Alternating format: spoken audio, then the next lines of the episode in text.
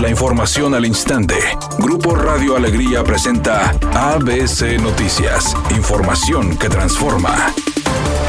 El primer lote de los nuevos vagones del metro que se adquirieron en China llegará en diciembre del 2020, según indicó Juan Carlos Holguín, titular de Metro Rey, agregando que en total son 26 vagones nuevos, con un costo de 1.400 millones de pesos, informando que los primeros cuatro vagones saldrán desde China hasta México mañana viernes 30 de octubre y tendrán el diseño inspirado en máscaras de luchadores, conformado por dos coches con capacidad de 353 pasajeros y pueden conectarse hasta cuatro vehículos. Es importante señalar el hecho que de acuerdo al contrato celebrado entre este organismo y la empresa CRCSL, dichos vagones serían entregados de la siguiente manera.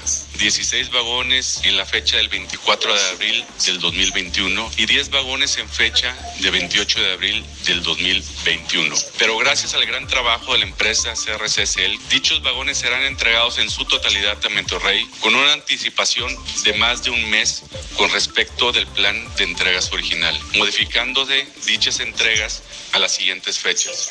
Cuatro vagones el mes de diciembre de este año, 12 vagones en enero del 2021 y 10 vagones en marzo del 2021. Por su parte, el gobernador de Nuevo León, Jaime Rodríguez Calderón, agradeció el trabajo de esta empresa. Inclusive, los invitó a participar en la licitación para el próximo tren suburbano que se pretende construir en Nuevo León. Y el agradecimiento es enorme, pero también es el conocimiento que vamos a adquirir para que pronto ustedes también estén participando con nosotros acá en otros proyectos tenemos el proyecto del tren suburbano que pronto estaremos visitando para poder ver si ustedes también participan.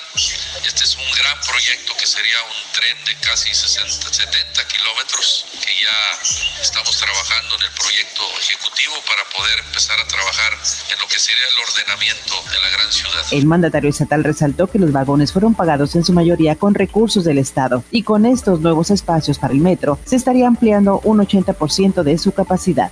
El decreto que entrará en vigor el próximo 1 de noviembre contempla multas económicas, sanciones administrativas o trabajo comunitario para quien no use el cubrebocas. Así lo informó el secretario de Salud en el Estado, Manuel de la O, quien indicó que el Estado, junto con el Consejo de Seguridad de Salud, tuvieron que tomar medidas estrictas en cuanto a la situación de cubrebocas, ya que hay personas que se niegan a usarlo. El cierre de panteones debido a las medidas de confinamiento que se implementaron por la pandemia de COVID provocarán que en la celebración del Día de Muertos las ventas disminuyan hasta en 50% con respecto al 2019. Así lo afirmó el presidente de la Concanaco, José Manuel López Campos. Agregó que lo anterior impactará a vendedores de flores, hoteles, transporte aéreo, ropa por la venta de disfraces, restaurantes, alimentos, bebidas, tabaco y actividades de esparcimiento. Tres personas murieron en un atentado terrorista en una iglesia católica del centro de Niza, Francia. Así lo informó el alcalde de esa ciudad, Christian Strossi, quien aseguró que el autor de los hechos es Ibrahim Awasawi, un tunecino de 21 años, quien informó que llegó a Francia a principios de octubre. Las autoridades informaron a través de un comunicado que uno de los fallecidos fue el sacristán de la iglesia de Nuestra Señora de Niza, una mujer y otra persona que logró escapar y refugiarse en un bar cercano tras resultar gravemente herido, pero más tarde falleció. Por su parte, el presidente Emmanuel Macron describió lo ocurrido como un ataque terrorista islamista, mientras que el Papa Francisco condenó el atentado y llamó a la fraternidad. Editorial ABC con Eduardo Garza. Dice el Bronco que no va a permitir que el agua de la presa del Cuchillo se la lleven a los Estados Unidos, como dijo el presidente Andrés Manuel López Obrador. Según Presidencia de la República, van a extraer 250 millones de metros cúbicos de El Cuchillo para mandarlos al vecino país del norte por una deuda de acuerdo de aguas. Yo como neolonés también defendería nuestro estado. Estamos batallando para tener vital líquido para consumo humano y ahora se la quieren llevar a los Estados Unidos. Yo no estoy de acuerdo. ¿Y usted cómo ve este tema? Su opinión es la más importante. Rayados se enfiló de cara al cierre de la fase regular en el Guardianes 2020 y está en sus manos meterse en la zona de clasificación directa. Sin embargo, también existe la opción de disputar el repechaje, aunque esto no es algo que les preocupa. Así lo manifestó Avilés Hurtado, atacante del equipo. Nos ocupa ganar el sábado, que va a ser un partido sumamente difícil para pelear por nuestros objetivos, que es quedar entre los cuatro. Creo que dependemos de nosotros y ahí va a estar la clave.